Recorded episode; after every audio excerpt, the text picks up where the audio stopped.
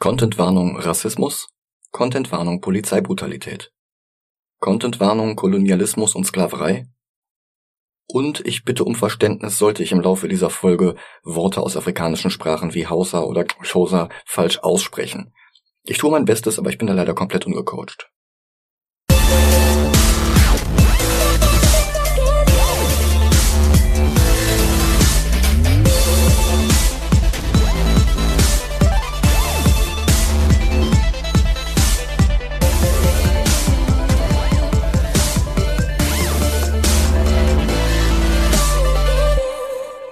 Und willkommen zu Movie Gilantes. Hi, Mein Name ist Michael Heide mein Name ist Dennis Kautz. und genau heute, am 28. August, jährt sich schon zum zweiten Mal der Todestag von Chadwick Boseman. Grund für eine ausführliche Folge zu Black Panther. Dessen MCU-Debüt in Civil War hatten wir uns ja schon in Folge 113 im Januar vorgeknüpft, aber da mussten wir so viele Themen unter einen Hut bringen, dass wir gar nicht richtig über die Geschichte des Charakters sprechen konnten. Der war 1966 vorgestellt worden in der Heftserie der Fantastic Four. Stan und Jack hatten damals wirklich eine Strähne. Nicht nur, dass sie mit den Fantastic Four einen ganzen Comicverlag mit Lichtgeschwindigkeit ins Silver Age holten, nachdem ihnen klar geworden war, dass die Reihe nicht bloß ein Jahr oder zwei laufen würde, bevor Martin Goodman dem nächsten Trend nachjagte, da drehten die beiden auf. Von Heft 48 bis 50 schufen sie die Galactus-Saga, über die ich in Folge 118 ausführlich gesprochen habe. Die 51 war das legendäre This Man, This Monster, in dem Ben Grimm vorübergehend von einem namenlosen Schurken in einen Menschen zurückverwandelt wird. Der Schurke legt dann innerhalb eines einzigen Heftes einen beispiellosen Faceturn hin und opfert sich am Ende sogar selbst, um Reed Richards zu retten. Bis heute eine der besten und beliebtesten Geschichten, die Marvel je veröffentlicht hat. Hm. Wer dann aber dachte, dass den Fantastic Four jetzt aber so langsam die Puste ausgehen würde, der hatte sich getäuscht. Denn in der 52 gab T'Challa sein Debüt. Wer genau die Entstehung des Charakters initiiert hat, lässt sich heute nicht mehr belegen. Sowohl Kirby als auch Lee erzählten hinterher unabhängig voneinander gemerkt zu haben, dass sie zwar sehr diverse Freundeskreise hatten und dass auch People of Color in den Marvel Comics Redaktionsräumen arbeiteten, aber dass die Helden in den Comics selbst allesamt weiß waren und dass sie das ändern wollten. Im Endeffekt hat Marvel hier ein Vorgreifen von Nintendos Blue Ocean Strategie 40 Jahre später hingelegt. Statt im Gewässer der Stammkundschaft zu angeln, wo auch alle Konkurrenten unterwegs waren und die Gischt das Wasser weiß aussehen ließ, da erschlossen beide Firmen, Marvel wie Nintendo, neue, ruhige, blaue Gewässer zu finden, um eben jene Stammkundschaft zu vergrößern. Bei Nintendo waren es Seniorinnen und Senioren, die mit Hilfe der Wii wieder Bowlen, Golfen und Tennis spielen konnten, ohne ihr Wohnzimmer zu verlassen. Und bei Marvel waren es Comicbegeisterte aus der afrikanischen Diaspora die aber endlich auch mal Identifikationsfiguren bekommen sollten, die wie sie aussahen. Aber jetzt ist Kirby weniger dafür bekannt, seine eigenen Beiträge an der Entstehung der Marvel-Figuren im Nachhinein großzügig auszuschmücken, Lee schon. Außerdem gibt es immer noch zahlreiche Skizzen und Notizen von Kirby zur Entstehung des Charakters, aber wenn es welche von Lee gab, dann sind die irgendwann verloren gegangen. Aber selbst das muss natürlich nichts heißen.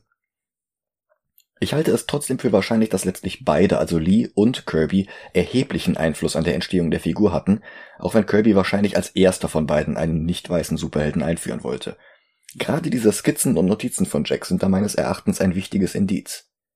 Eine dieser Skizzen ist nämlich 1974 in Jungle Action Nummer 10 abgedruckt worden.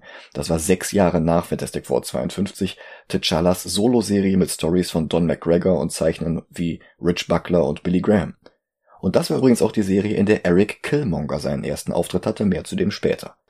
Wenn wir uns diese Skizze ansehen, dann stellen wir fest, dass Kirby eigentlich den Namen Coal Tiger für den Charakter vorgesehen hatte, also Kohletiger, mit einem riesigen T für Tiger auf seinem breiten Gürtel. Torso, Handschuhe und Stiefel seines Kostüms hätten außerdem beinahe gelbe Längsstreifen gehabt, wie die Schweizer Gardisten im Vatikan oder eben wie ein Tiger. Die Innenseite des Capes hatte sich Kirby ursprünglich rot vorgestellt, und auch war eigentlich gar keine Gesichtsmaske vorgesehen gewesen. Aber ich vermute, dass es mindestens Stan Lees Einfluss, wenn nicht sogar seine alleinige Entscheidung war, T'Challa ein komplett schwarzes Kostüm und eine Maske mit Pantherohren zu geben, die sein gesamtes Gesicht verdeckt. Ich weiß nicht, wem hinter den Kulissen aufgefallen war, dass es merkwürdig wäre, einen weißen Inhuman Black Bolt zu nennen, aber wenige Monate später die erste Person of Color Coal Tiger zu nennen. Also die erste Person of Color, die bei Marvel ein Superheld und nicht nur ein Supporting Character war, wie der extrem rassistisch dargestellte Washington Jones von den Young Allies oder der etwas bessere Gabriel Jones von den Howling Commandos, der aber immer noch in den Schützengräben Jazz-Trompete spielte, weil es damals nicht klischeefreier ging. Der Name Cold Tiger und sein Design wurden allerdings nicht völlig verworfen, sondern Jahre später in Avengers 355 verwertet für einen T'Challa aus einem Paralleluniversum. Im 616-Universum debütierte er natürlich als Black Panther, noch vor Bill Foster und Sam Wilson, den ersten African American Marvel-Helden. Direkt sein erster Auftritt in Fantastic Four 52 und 53 zeigte allerdings, was für ein Selbstvertrauen dieser Charakter hatte, zu was er alles fähig war und was für einen Bruch mit Stereotypen über rückständische afrikanische Nationen sein Heimatland Wakanda darstellte. T'Challa schickte der Richards-Familie nämlich eines Tages unaufgefordert einen Boten mit einem unfassbar fortschrittlichen Flugzeug, dessen Technologie sogar Reed Richards beeindruckte. Dazu eine Einladung, ihn in seiner Heimat Wakanda besuchen zu kommen, der Name ist abgeleitet von Wakamba, so heißt eine Volksgruppe im Osten von Kenia, die 1955 durch einen gleichnamigen Film auch in Amerika bekannt gemacht worden war. Die Fantastic Four fliegen los und landen in einem auf den ersten Blick klischeehaften Ort mit Baströckchen, Lendenschürzen und Assegai. Das sind diese halblangen Speere, die Shaka Zulu im frühen 19. Jahrhundert eingeführt hatte. Wobei das immerhin schon um Welten besser war als Tim im Kongo von Hergé oder Darkest Africa von Karl Barks. Und dann taucht Black Panther auf und jagt sie alle, als wäre er Craven the Hunter. Und er besiegt sie der Reihe nach, einen nach dem anderen, mit cleveren Fallen und überlegenen Fähigkeiten. Erst als sich die vier gegen ihn zusammentun, hört er mit dem Kampf auf. Das alles war für ihn ein Test seiner Fähigkeiten. Wenn er es schaffen sollte, die Fantastic Four zu besiegen, dann kann er es auch mit Ulysses Claw aufnehmen, dem Mörder seines Vaters. Ja, und das macht er dann auch im Alleingang, ohne die Hilfe der Fantastic Four, die in der Zeit mit Claws Handlangern und Maschinen beschäftigt sind, mit denen er Schallwellen in feste Konstrukte ähnlich der Ringkreationen eines Green Lanterns umwandeln kann. Panther besiegt Claw, der unter Trümmern begraben in seine eigene Maschine springt, die ihn ein paar Hefte später in ein Wesen aus eben dieser Schallwellenenergie umwandelt. Als solches trat er dann auch zwei Jahre später den Masters of Evil bei und bekämpfte seitdem die Avengers, bei denen Black Panther in der Zwischenzeit Mitglied geworden war wobei sich in diesen zwei Jahren auch in Oakland die gleichnamige politische Partei gegründet hatte, Black Panther, zwei Monate nach T'Challas Debüt. Ähm, weißt du, wer Anhängerin der Black Panthers war? Anhängerin? Ja. Äh, sag mal. Die Mutter von Tupac. Ach cool. Nur mal so nebenbei. ähm, wer auch ein frühes Mitglied war, das war niemand anderes als MCU-Urgestein Samuel L. Jackson. Ja. Zumindest bis seine Mutter ihn aufgrund einer Warnung des FBI nach Los Angeles schickte, denn er wäre früher oder später verhaftet worden, wenn er sich in Alabama immer weiter radikalisiert hätte. Ach krass. Aber nicht nur dadurch hatte das Debüt der Comicfigur Black Panther auch von Anfang an eine politische Konnotation. Vor allem, weil es genau in den Zeitraum zwischen den Ermordungen von Malcolm X und Dr. King fiel. Wobei die Figur nicht nach der Partei und die Partei nicht nach der Figur benannt worden war, sondern nach dem Logo der ein Jahr älteren Lowndes County Freedom Organization aus Alabama. Dieses Logo hatte Bürgerrechtlerin Ruth Howard entworfen, angelehnt an das Logo der College-Football-Mannschaft der Clark University in Atlanta, als Kampfansage an das Maskottchen der Demokratischen Partei in Alabama, die hatten nämlich einen weißen Gockelhahn. Aber die Marvel Comics Redaktion sträubte sich auch nicht, all diese politischen Konnotationen des Namens aufzugreifen, und in der Versenkung verschwand die Figur erst recht nicht. Im Gegenteil, Black Panther wurde festes Mitglied bei den Avengers. Kurz wich er auf die Namen Panther ohne Black oder auf Black Leopard aus, um Kontroversen zu vermeiden, aber er wechselte immer wieder schnell zurück. Unvergessen auch eine Soapbox-Kolumne von Stan Lee vom Dezember 68, in der er Rassismus und Intoleranz als die größten Übel der Menschheit identifizierte. Er nannte sie irrational und sogar patently insane, also offensichtlich wahnsinnig. Und er verkündete, dass Rassisten aufgehalten werden müssen, indem man sie aufdeckt, immer und überall. Also möge mir bitte wirklich niemand mehr erzählen, dass Comics früher nicht politisch waren. Für seine erste eigene Heftserie mit dem Titel Black Panther auf dem Cover war dann wieder Jack Kirby nötig. Der war nach seinem Deal mit DC, wo er ja Darkseid und die New Gods, Etrigan, Kamandi, Omek und andere Figuren erfunden hatte, wieder zu Marvel zurückgekehrt. Da hatte ich schon in der Eternals-Folge ausführlich drüber gesprochen. Und Kirby blieb zwölf Hefte lang an der Black Panther-Serie ohne ihn hielt sie dann aber nur noch drei weitere Nummern durch und wurde eingestellt. 1988 folgte eine Miniserie von Peter B. Gillis, das ist unter anderem der Erfinder von Phaistos von den Eternals und von Rintra, das ist der grüne Minotaurus, der in Doctor Strange in the Multiverse of Madness auftaucht. Ah. Eine weitere Black Panther Serie muss ich allerdings noch erwähnen, bevor wir zum Film kommen, und das ist der Marvel Knights Run von Christopher Priest. Über Marvel Knights hatte ich in der Black Widow Folge schon gesprochen. Das war diese Initiative, wo der spätere Marvel-Chefredakteur Joe Quesada zusammen mit Jimmy Palmiotti Marvels B-Riege wie Daredevil, die Inhumans oder Punisher wieder interessant und konkurrenzfähig machte. Und einer der vier Gründungstitel des Labels war Black Panther. Von einem Autoren, der früher mal James Christopher Owsley hieß. Die gängige Anekdote, für die ich aber keinen Beleg finden konnte, ist, dass er bei seiner Hochzeit gesagt haben soll, wenn die Ehe nicht hält, dann wird er Priester. Ob es stimmt oder nicht, nach seiner Scheidung nahm er 93 den Künstlernamen Christopher Priest an. Oh, wow. auch nur Priest. Genau. Deswegen fühlt es sich auch nicht wie Deadnaming an, seinen alten Namen zu nennen. Priest war in den 70ern und frühen 80ern erster POC-Autor und Editor bei Marvel und danach bei DC gewesen. Und darum lag es nahe, ihm Black Panther Serie anzuvertrauen. Eigentlich merkwürdig, dass da vor 98 noch niemand drauf gekommen war. Priest behandelte den Charakter dann als Superheld und als König einer Nation, komplett mit diplomatischen Verstrickungen. Weil er schon vorher ein sehr politisch motivierter Schreiber war und nicht wollte, dass die Leute die Serie in den falschen Hals bekamen, erzählte er die gesamte Geschichte aus der Perspektive des weißen Bürokraten Everett K. Ross, den er gerade erst ein paar Monate vorher in einer Ausgabe von Kazar eingeführt hatte. Und Ross wurde zu einem festen Supporting Character, wie auch die Dora Milaje, insbesondere Okoye und Nakia, sowie der Krieger Suri. Allesamt von Priest erdachte Figuren, die dann auch später im Film wichtig wurden. Außerdem baute Priest Wakanda noch weiter aus und machte es im Grunde zu dem afrofuturistischen Paradies, das wir in Black Panthers Solofilm sehen können. Eine fiktive Nation auf dem afrikanischen Kontinent, die niemals kolonisiert worden war und die dadurch unbeeinflusst durch die nördliche Halbkugel alleine technischen Fortschritt erreichen konnte. Vorherige Autoren hatten sich kaum Gedanken gemacht, was das eigentlich wirklich heißt und was das für Konsequenzen hat. Priest aber halt schon. Seine Arbeit ebnete den Weg für weitere People of Color wie Reginald Hudlin, Ta-Nehisi Coates, Nady Okorafor oder aktuell John Ridley, die Black Panther seitdem fast ohne Pause auf den Comicregalen halten. Und für den Film waren die Comics von Priest natürlich ebenfalls unglaublich wichtig und einflussreich. Und das, obwohl die ersten Pläne, einen Black Panther-Film zu drehen, sogar noch bis vor Marvel Knights zurückreichen. Eigentlich hatte Wesley Snipes nämlich schon 92 die Rolle für Artisan Entertainment spielen wollen, also einige Jahre bevor er letztlich als Blade gecastet wurde. Und sogar bevor Mark Derry in seinem Essay Black to the Future den Begriff Afrofuturismus überhaupt vorstellte. Snipes wollte für die Regie Mario Van Peebles haben, mit dem er 1991 New Jack City gedreht hatte, oder John Singleton, der gerade mit Boys in the Hood bekannt wurde. Aber Snipes wurde sich nicht mit Marvel einig, was das Skript anging. Er gab den Plan trotzdem nicht auf, selbst nach allen drei Blade-Filmen nicht, aber dass er den Vampirjäger gespielt hatte, machte seine Chancen jetzt auch nicht gerade größer, in einer anderen Marvel-Rolle neu anzufangen. 2005 gingen die Rechte dann von Artisan zurück an Marvel, aber im selben Jahr wurde Ike Perlmutter Chief Creative Officer bei Marvel und die nächsten zehn Jahre blockierte er dann alle Marvel-Filme, die keine weißen Heterozis-Männer in der Hauptrolle hatten. Da habe ich auch schon in Folge 128 ausführlich von gesprochen.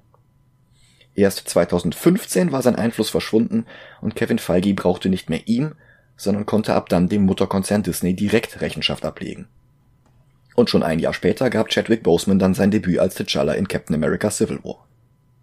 Zwischen den Dreharbeiten und dem Release von Captain America 3 wurde Ryan Coogler als Regisseur für den Panther Solo-Film bestätigt, nachdem dessen Filme Fruitvale Station und Creed mit Awards und Nominierungen überhäuft worden waren und zusätzlich die Kinokassen klingeln ließen. Creed, das Reboot der Rocky-Serie, hatte sein Budget vervier- bis fünffacht und Fruitvale Station hatte seines sogar verneunzehnfacht. Der hat halt nicht mal eine Million gekostet und war dann ein Erfolg.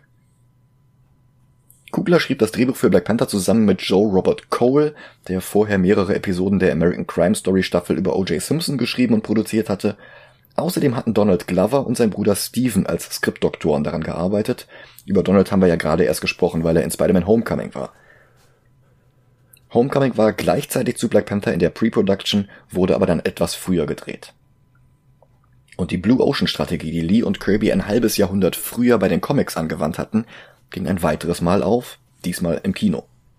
Die afrikanische Diaspora aus der ganzen Welt, aber natürlich insbesondere in den USA, strömte in Scharen in den ersten wirklich großen Hollywood-Blockbuster, der hauptsächlich von und mit People of Color gedreht worden war. Natürlich hatte es auch vorher Filme von und für Afroamerikaner gegeben, aber keiner von denen hatte ein Budget von 200 Millionen gehabt. Keiner hatte ein vergleichbares Werbebudget. Keiner war Teil des unfassbar erfolgreichen Marvel-Universums gewesen und keiner war dann zusätzlich auch noch in Europa und Asien und Mexiko und in quasi allen anderen Märkten erfolgreich gewesen. In China alleine spielte der Film 105 Millionen ein. Boah. Das, ist, das will echt was heißen. Also die ganzen rechten Ottos versuchen immer zu schmälern, was für eine historische Bedeutung dieser Film hatte und immer noch hat.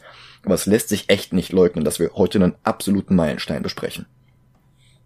Die 200 Millionen Budget hatte Black Panther dann übrigens bereits am ersten Wochenende schon wieder eingespielt, das alleine in den USA.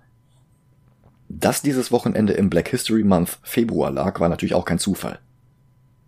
Insgesamt wurde er der bis dato erfolgreichste MCU-Film in den USA und der erfolgreichste MCU-Solo-Film weltweit. Mit einem Einspielergebnis von insgesamt 1,3 Milliarden.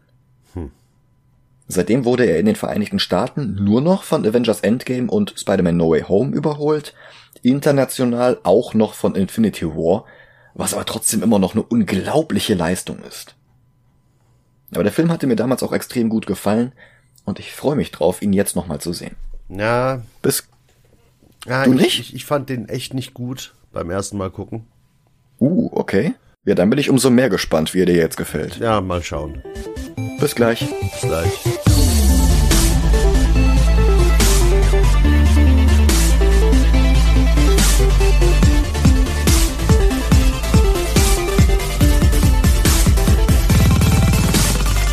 Und da sind wir wieder. Hi. Und? Hm. Nee, wenn, wenn ich es jetzt sage, muss ich den direkt ranken. Ja, okay, okay, Weil verstehe. ich den mit einem anderen Film vergleichen muss. Ja, okay, verstehe. Als ich 2018 aus dem Kino kam, habe ich zu den anderen gesagt, das ist der erste Marvel-Film, der besser ist als Winter Soldier. Das, also ob ich das heute immer noch so sehe, da sprechen wir am Ende dieser Folge drüber. Oder am Ende dieser Doppelfolge drüber. Aber der ist schon ziemlich gut, der Film. Im Grunde hat er dieselbe Formel wie zahlreiche andere Filme innerhalb und außerhalb des MCU. Ein junger Mann wird zum Superhelden, erlebt dann einen herben Rückschlag und muss am Ende gegen sein viel mächtiger scheinendes böses Spiegelbild kämpfen als Symbol für seinen Konflikt im Inneren. Danach ist er dann gereifter und souveräner und gefestigt in seinem Vorhaben, Unrecht zu bekämpfen. Aber so wie zwei Songs dieselben Akkorde spielen können und trotzdem komplett unterschiedlich klingen, so hat auch Black Panther jede Menge Alleinstellungsmerkmale und hebt das Genre sogar auf ein ganz neues Level. Der Film funktioniert als Actionfilm, bei dem man das Gehirn ausschalten kann. Er funktioniert aber auch als politische Aussage, als als Film mit einer Message, bei der das Gehirn anbleiben darf. Und das ist halt wirklich ein Spagat, den kriegen nicht viele Filme hin. Bevor ich das ausführlich erläutere, möchte ich aber noch kurz einen frischen Begriff im Mediendiskurs etablieren und damit gleichzeitig den häufigsten Punkt entkräften, mit dem Black Panther kritisiert wird. Du und ich, wir sind weiße Mitteleuropäer. Unsere Eltern sind weiße Mitteleuropäer und unsere Großeltern waren es auch genau wie deren Eltern. Wer sagt das? Waren es bei dir nicht? Keine Ahnung. Achso, bei, bei mir war es das halt so. Wie, wie gesagt, ich behaupte nicht mal, dass ich deutsch bin, weil das weißt du bei meiner Familie echt nicht. Ja, gut, okay ich, ich sehe mich halt als relativ privilegierten weißen Mitteleuropäer. Und, und das heißt halt oft, wir wären einfach nicht die Zielgruppe dieses Films und darum wäre er an uns vorbei produziert worden. Aber das ist absurd. Wir sprechen von einem 200 Millionen Dollar Hollywood-Film vom wohl mächtigsten Medienkonzern der Welt. Der unmittelbar nächste MCU-Film in der Reihe ist Avengers Infinity War, die erste Hälfte des erfolgreichsten Zweiteilers der Filmgeschichte – und die Charaktere aus Black Panther sind darin Schlüsselfiguren. Ich würde sagen, es gibt nicht einen einzigen Menschen auf diesem Planeten, der nicht Teil der Zielgruppe dieses Films ist. Was du und ich, was wir beide tatsächlich nicht sind, das ist die Quellgruppe des Films, also der Personenkreis, der ihn geschrieben, der ihn gedreht hat, der die Hauptrollen gespielt hat. Der Kreis, dessen Geschichte das hier ist. Quellgruppe und Zielgruppe sind aber alles andere als deckungsgleich. Die Zielgruppe ist um einiges größer. Die Zielgruppe sind in erst, erster Linie Comic-Fans. Beim Comic ja, aber der Film spricht mehr Leute an. Ja, ja, klar. Das war ja damals schon bei den Comics so, als Black Panther noch von zwei weißen New Yorkern erschaffen wurde, die im blauen Ozean fischten. Aber auch Kugler, sein Cast und seine Crew erzählen keine Geschichte, bei der wir außen vor bleiben. Ich finde die Handlung dieses Films sogar zu großen Teilen besser nachvollziehbar als die Plots manch anderer Superheldenfilme. Und das liegt in erster Linie, aber nicht nur, an dem Schurken, der am Ende als böses Spiegelbild fungiert. Njadaka alias Eric Killmonger oder Eric Stevens. Vorgestellt in Don McGregors Jungle Action und ein wichtiger Charakter in Priests Black Panther. Und es ist vor allem die Performance von Michael B. Jordan, die heraussticht. Der hatte schon in beiden vorherigen Filmen von Kugler die Hauptrolle gespielt und wenn es nach unserer ursprünglichen Planung gegangen wäre, hätten wir seine Auftritte in Chronicle und Fantastic bereits vor Monaten besprochen. Hat halt nicht geklappt, ist halt leider so. Aber es ist nicht nur er. Es sind auch Drehbuch und Hintergrundgeschichte des Charakters. Mehr noch als bei Simo oder Loki und sehr viel mehr als bei allen anderen MCU-Schurken bis hierhin, können wir seine Motivation wirklich nachvollziehen. Wir können mit ihm sympathisieren, wir können seine Perspektive schätzen. Er spricht im Film unbequeme Wahrheiten aus und dass er daraufhin die falschen Methoden zur Durchsetzung seiner Ziele wählt, das macht diese Wahrheiten nicht weniger wahr. Ein Stück weit ist er der Magneto des MCU. Und der hat ja durchaus schon häufiger die Seiten gewechselt und mit Xavier zusammengearbeitet oder hat die Schule geleitet oder ist gleich den X-Men beigetreten. Und so wie der erste X-Men-Film mit der Kindheit von Magneto begann, beginnt auch bei Killmonger alles in der Vergangenheit mit einem Flashback ins Kalifornien des Jahres 1992. Vielleicht kein Zufall, dass das genau das Jahr war, in dem Wesley Snipes erste Bemühungen anstellte, einen Black Panther Film auf die Beine zu stellen. Vor allem aber kein Zufall, dass Kalifornien 1992 ganz im Zeichen der Rodney King Riots gestanden hatte, die der Film sogar explizit zeigt. Für die Jüngeren unter euch, die das damals nicht mitbekommen hatten, King war 1991 mit 0,75 Promille am Steuer vor einer Polizeikontrolle davongefahren, wurde dann gefasst und festgenommen. Die Polizisten behaupteten, er hätte unter dem Einfluss von PCP gestanden, aber der Toxikologiereport bewies das Gegenteil. Sie behaupteten, er hätte versucht, sich nach dem Aussteigen aus seinem Auto immer noch weiterhin der Festnahme zu entziehen, aber eine Videoaufnahme des Vorfalls bewies das Gegenteil. Dieses Video, von dem die Cops in der Tat nach nichts wussten, ging zwölf Minuten und in 110 Sekunden davon prügelten die Polizisten mit Schlagstöcken immer und immer wieder insgesamt 56 Mal auf King ein, brachen ihm mehrere Knochen unter anderem im Gesicht und mit einem Taser verbrannten sie ihm die Brust. Alles wegen 0,75 Promille. Vier Polizisten wurden angeklagt und die ganze Welt sah auf das Ergebnis. Dass People of Color durch die Polizei systematisch drangsaliert, gequält und gelegentlich sogar getötet wurden, das war ein offenes Geheimnis. Bloß bisher hatte es keine Beweise gegeben. Und jetzt lag ein Video vor. Und die Lage war besonders angespannt, wegen der 15-jährigen Latasha Harlins, die zwei Wochen nach dem Rodney King Zwischenfall in einem Getränkemarkt von der Besitzerin erschossen worden war, weil die behauptete, Latasha hätte eine Flasche Orangensaft stehlen wollen, für die sie das abgezählte Geld die ganze Zeit in der Hand gehalten hatte. Tupac hat das in einigen seiner Songs verarbeitet. Mhm.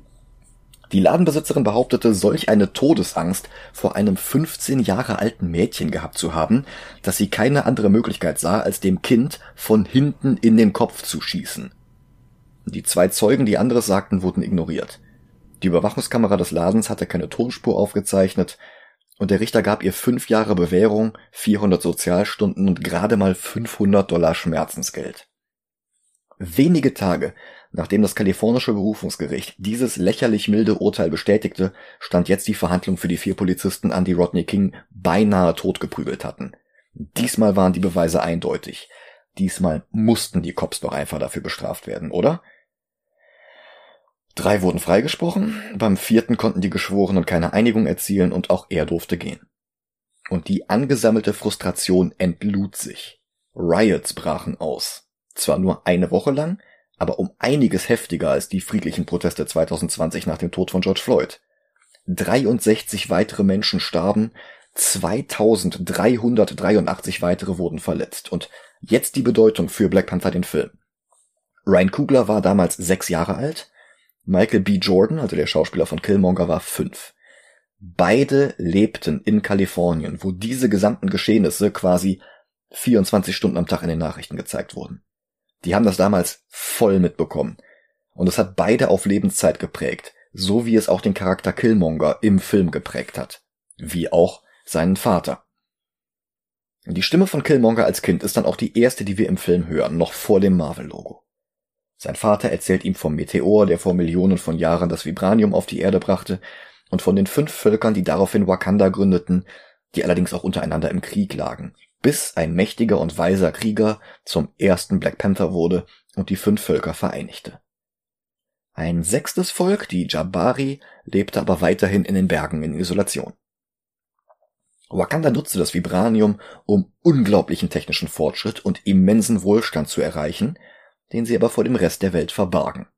Und das ist echt eine gute Erklärung dafür, dass Kirby in Fantastic Four 52 Wakanda noch mit Bambushütten und Lendenschürzen darstellte. Aber der Film beginnt gar nicht in Wakanda, sondern in Oakland, Kalifornien, wo sich 1966 die Black Panther Party gegründet hatte, wo Ryan Coogler aufwuchs und wo schon sein erster Film Fruitvale Station gespielt hatte. Wenn das keine 4K IMAX Kameras wären, dann könnten die Kids auf dem zum provisorischen Basketballplatz umfunktionierten Parkplatz beinahe als Szene aus Filmen der Epoche durchgehen, wie Boys in the Hood oder Menace to Society. Zumindest bis ein Flugobjekt über den Wolken erscheint. Es hat übrigens Kritik gegeben, dass der Film direkt in den ersten Minuten Klischees wie Hip-Hop und Basketball bedient aber Drehbuch-Co-Autor Joe Robert Cole hat halt 92 in der Uni-Basketballmannschaft in Berkeley gespielt. Da kann ich das nur als autobiografischen Flavor entschuldigen. In einer Wohnung mit dunkelblauen Wänden planen zwei Typen mit einer Menge Waffen auf dem Tisch etwas, das wie ein Heist wirkt. Auch das könnte aus Menace to Society oder Boys in the Hood stammen. Im Fernsehen laufen Nachrichten über die Riots. Kugler will also, dass wir zu Beginn dieses Films an Rodney King und Latasha Harlins denken. Das ist nicht Subtext, das ist Text. Und die zwei Typen sind einmal Sterling K. Brown aus Person of Interest und American Crime Story als Njobu und Denzel Whittaker, der übrigens nicht mit Forrest Whitaker verwandt oder verschwägert ist, obwohl beide 2007 in The Great Debaters Vater und Sohn gespielt haben. Hier spielt Denzel Whittaker die jüngere Version von Forrest Whitakers Charakter Suri, auch wenn der Film das die ersten paar Minuten noch geheim hält. Njobu hält ihn für einen Amerikaner namens James. Er hält ihn für seinen Freund. Aber dieser Freund verrät ihn in wenigen Momenten. Dann nehmen sie das Flugobjekt über dem Gebäude wahr, wenige Momente später klopft es dann auch schon an der Tür. Davor stehen zwei Dora Milaje. Ein Konzept von Priest. Bei dem waren die Frauen aber nicht nur exzellente Kriegerinnen und de facto T'Challas Bodyguards, sie waren auch allesamt seine Verlobten. Eine Maßnahme, um die unterschiedlichen Völker in Wakanda zu einigen. Dadurch, dass alle Dora Milaje, egal aus welcher Ecke des Landes sie stammten, das Potenzial hatten, zur nächsten Königin zu werden, waren sie alle gleichberechtigt. Darum nennen sie ihn auch alle Beloved. Und Dora Milaje heißt ins Deutsche übersetzt auch die Angebeteten.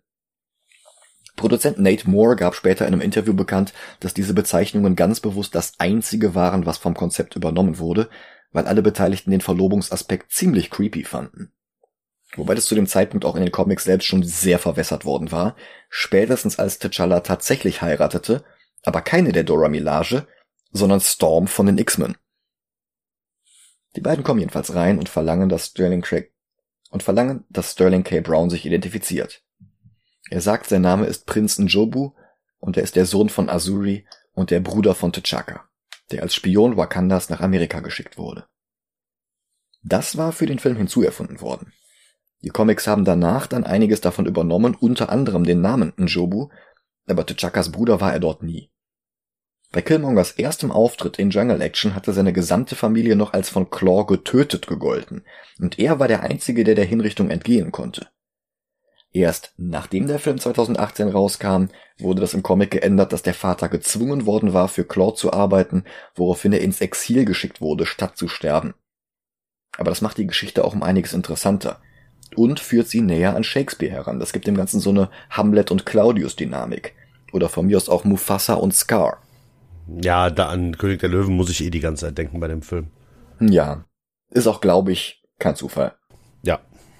In den Comics hatte T'Chaka auch einen Bruder, Sian, aber mit dem hatte er keinen Konflikt.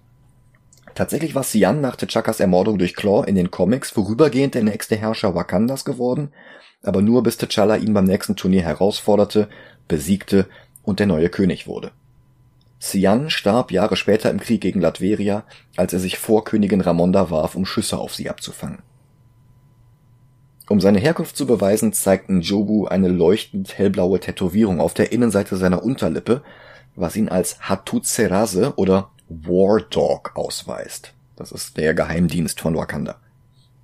Woraufhin sein Bruder erscheint, der junge T'Chaka. Gespielt von Atant Wakani und das ist tatsächlich der Sohn von John Carney, dem alten T'Chaka, den wir schon in Civil War kennengelernt hatten. Hm. Beide haben außerdem dabei geholfen, dem Rest vom Cast die Sprache Hosa beizubringen, die ja in Civil War als Sprache Wakandas eingeführt wurde.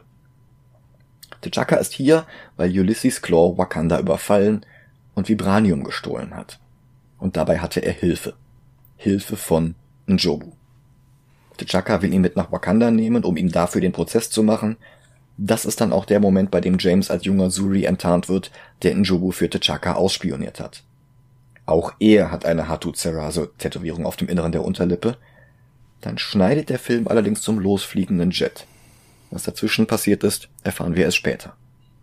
Njobus Sohn bleibt alleine auf dem Basketballplatz zurück. Und das ist der größte Fehler, den T'Chaka je gemacht hat. Und das ist dann auch der Moment, wo das Marvel-Intro erscheint.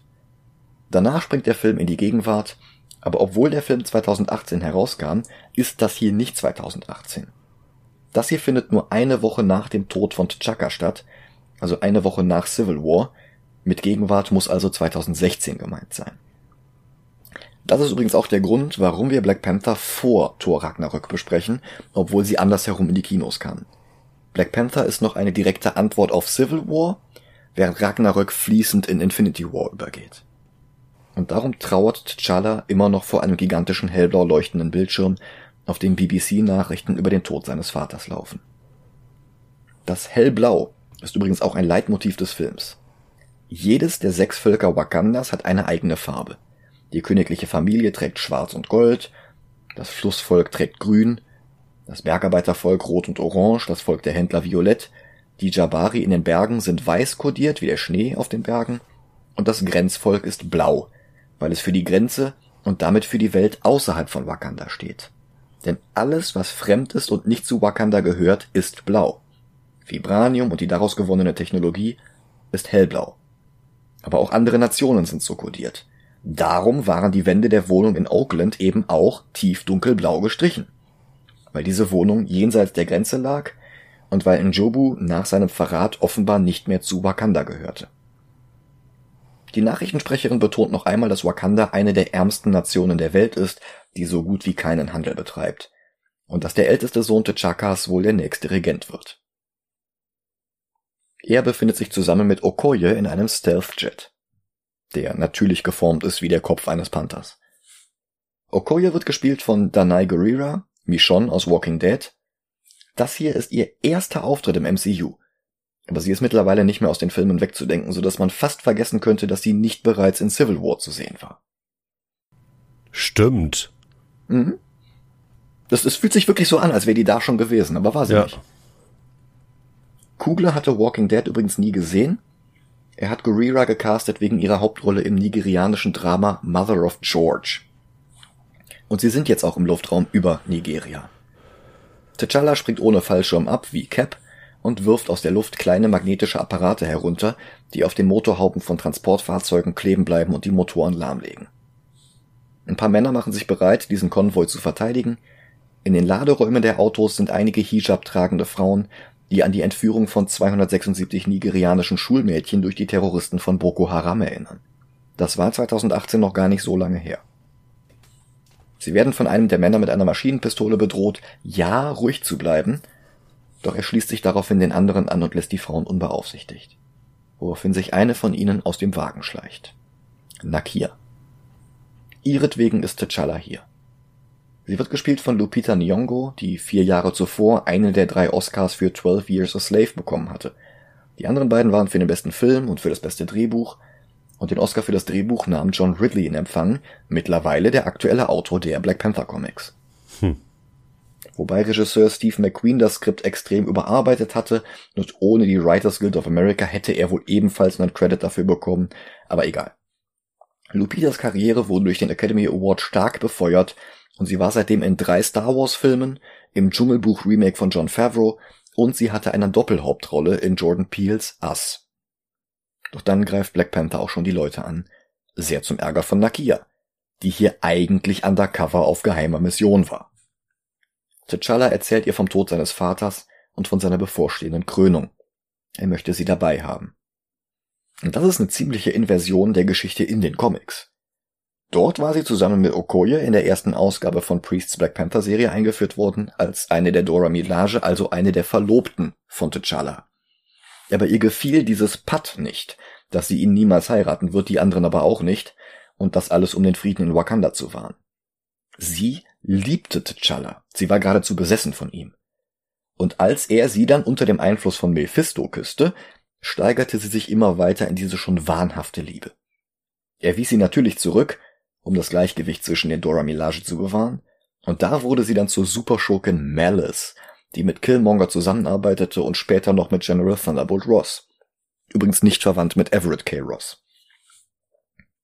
Hier ist sie keine Dora Milaje mehr, sondern eine im Ausland eingesetzte Agentin des wakandischen Geheimdienstes, also Hatu Zerase, so wie in Jobu Jahre zuvor.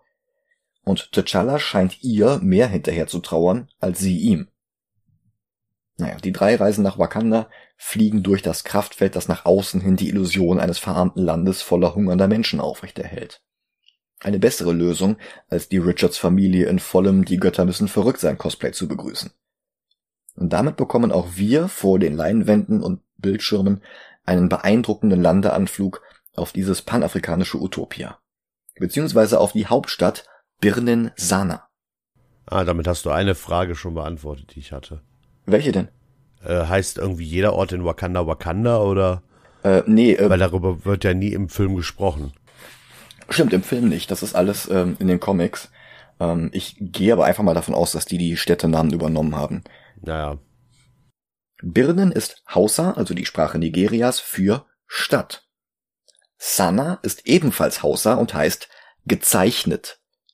Die Hauptstadt Wakandas ist also die gezeichnete Stadt. Was für eine Stadt in einem Comic fantastisch ist.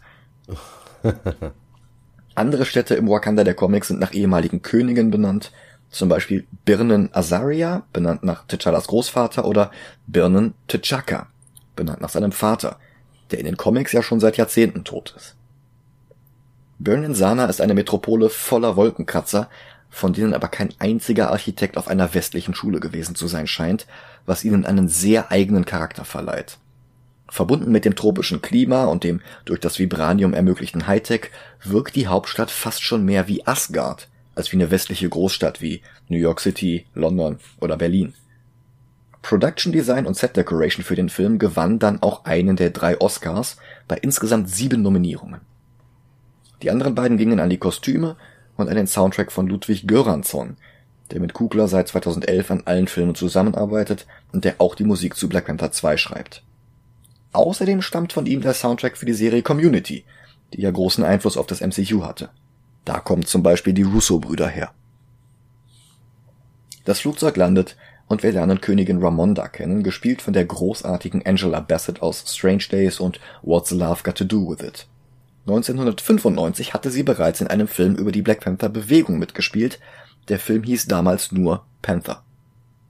Ramonda hatte ihren ersten Auftritt 89 in einer Ausgabe Marvel Comics Presents von Don McGregor und Gene Colan, einem der Erfinder von Marvels Captain Marvel und vom ersten Guardians of the Galaxy Team. Neben Ramonda steht T'Challas Schwester Shuri, die stammt aus dem Black Panther Run von 2005 von Reginald Hudlin und John Romita Jr. Und eine Zeit lang war sie in den Comics Black Panther und sie war die Königin von Wakanda was ihr eigentlich die besten Voraussetzungen gibt, T'Challas Erbe auch im zweiten Black Panther Film anzutreten. Das Problem dabei könnte allerdings ihre Schauspielerin sein, Letitia Wright aus Black Mirror. In der Rolle ist sie hervorragend. Süß wie ein Knopf, immer gut gelaunt und man nimmt ihr das Superhirn Shuri komplett ab. Allerdings ist Wright leider auch eine völlig fanatische Impf- und Maskengegnerin, die nicht darauf klarkommt, dass der Leuchtstoff von Glühwürmchen Luciferase genannt wird. Nach lateinisch lux für Licht und ferre für hervorbringen. Also das Enzym bringt Licht hervor, daher der Name. Weil es bei der Erforschung von Corona-Impfstoffen benutzt wurde und weil die Trump-nahe Desinformationsschleuder Newsmax daraufhin behauptete, der Impfstoff würde Luciferase enthalten, Deswegen nutzte Letitia Wright ihre dank Black Panther sehr große Reichweite, um alle davor zu warnen, dass Satanisten uns mit dem Impfstoff umbringen und ihrem Herrn und Meister Lucifer opfern wollen. Das glaubt die wirklich. Mit dieser Haltung wäre sie sogar fast vom Drehort von Black Panther 2 geflogen, weil sie sich weigerte, die Hygienemaßnahmen einzuhalten und sich impfen zu lassen, was bei Marvel-Drehs mittlerweile erforderlich ist. Wie sie sich letztlich mit Marvel geeinigt hat und wie ihre Rolle in Wakanda Forever aussehen wird, erfahren wir schon im November. Ich bleib Außerdem, dabei, wir bekommen Killmonger aus dem, äh, aus dem Multiverse als neuen Black Panther. Ich bleib dabei. Ich wünsche mir ja irgendwie noch eine Erklärung, dass er den Film doch überlebt hat und dass sie ihn aus diesem Universum nehmen, weil das einfach noch eine stärkere Message wäre. Aber kommen wir am Ende zu. Ja. Außerdem gibt es hier ein Wiedersehen mit Florence Kazumbas Charakter Ayo aus Civil War. Ayo wurde sogar erst 2015 von Al Ewing und Kenneth Rockefeller eingeführt in Ultimates Volume 3. Das war das erste Ultimates-Team, das keine Verbindung zum Ultimate-Universum hatte. Mit Mitgliedern wie Carol Danvers, Monica Rambeau, America Chavez und Black Panther. Also später trat dann auch noch Galactus dem Team bei. Natürlich. ja, natürlich. Ramonda ist stolz auf ihren Sohn und sie weiß, dass T'Chaka es auch ist. Bassets Performance ist eine Klasse für sich, selbst in diesem kurzen Moment. Das ist so subtil, was sie für eine Emotion in diesen kurzen Moment reinlegt, aber es ist wirklich gut. Dann springt der Film nach London. Gedreht wurde die Szene aber wie der Großteil des Films in Atlanta, Georgia. Michael B. Jordan gibt sein Debüt als erwachsener Killmonger. Der Schurke dieses Films, aber so charismatisch verkörpert, dass es schwer ist, sich das den ganzen Film über vor Augen zu halten. Zu sympathisch ist die Figur, zu nachvollziehbar sind seine Argumente, zu groß ist sein Verlangen nach Gerechtigkeit. Ich meine, vergleichen wir doch mal Killmonger mit Ironmonger. Obadiah Stane. Der hatte damals keine Motivation außer Habgier. Sein Plan ergab wenig Sinn und die Konfrontation mit Iron Man am Ende kam völlig aus dem Nichts. Aber Kuglers Film muss keine Zeit mit der Origin von Black Panther verschwenden. Das war ja alles schon in Civil War abgefrühstückt. So dass T'Challa nur noch den zweiten Teil des klassischen ersten Marvel-Heldenfilms, die Sinnkrise, durchleben muss. Und darum kann sich Kugler ganz der Origin von Killmonger widmen. Und das macht ihn fast schon zu mehr als dem Antagonisten. Das macht ihn beinahe zum Protagonisten des Films. Übrigens, fast alle in dieser Szene in London tragen dunkelblau. Killmonger selbst trägt hellblau, die Farbe von Vibranium. Er fragt die Museumswärterin nach der Herkunft der Exponate, dann sucht er sich eine Spitzhacke aus dem siebten Jahrhundert aus und kündigt an, sie mitzunehmen. Die Museumswärterin reagiert pikiert und stottert, das Stück stehe nicht zum Verkauf. Und er weist sie darauf hin, dass ihre Vorfahren die Hacke von seinen Vorfahren gestohlen haben. Dass sie unrechtmäßig hier ausgestellt wird, so wie alles hier unrechtmäßig ausgestellt wird. Jahrhunderte des Kolonialismus haben die Kolonialmächte daran gewöhnt, dass sie bis heute keine Reparationen für ihr Ausbeuten anderer Nationen und ihrer Bevölkerungen leisten mussten. Und jetzt weigern sie sich, die Option auch nur in Betracht zu ziehen, dass sie in ihren Museen im Endeffekt nichts anderes als jahrhundertealte Hehlerware ausstellen, die eigentlich in die Museen in ihren Herkunftsländern gehört. Und auch das ist ganz klar Text, nicht Subtext. Sie bricht zusammen, weil er ihren Kaffee vergiftet hat, und sofort kommen zwei vermeintliche Rettungsassistenten dazu. Tatsächlich sind es aber Killmongers Komplizen, darunter auch Ulysses Claw aus Age of Ultron, dort wie hier dargestellt durch Andy Serkis, bekannt durch die Tolkien-Verfilmungen und als Alfred aus The Batman. Und dann war er natürlich auch noch der Regisseur von Let There Be Carnage. Äh. ich habe mir echt äh, dadurch, dass er das gemacht hat, mehr erhofft, aber naja. Ja. Er schießt wild um sich, rät dann mit dick aufgetragenem südafrikanischen Akzent einem der Museumsmitarbeiter zu verschwinden, nur um ihm nach ein paar Metern Flucht in den Rücken zu schießen. Damit nicht alle Leichen am selben Ort gefunden werden, das ließe ihn wie einen Amateur aussehen. Circus, eine von nur zwei weißen Hauptrollen in diesem Film, ist hervorragend aufgelegt. Man merkt, mit welcher Freude er so ein restlos verkommenes Arschloch verkörpert. Dass er im MCU Südafrikaner ist, statt wie im Comic der in Belgien großgezogene Sohn eines deutschen Nazis, ist natürlich kein Zufall.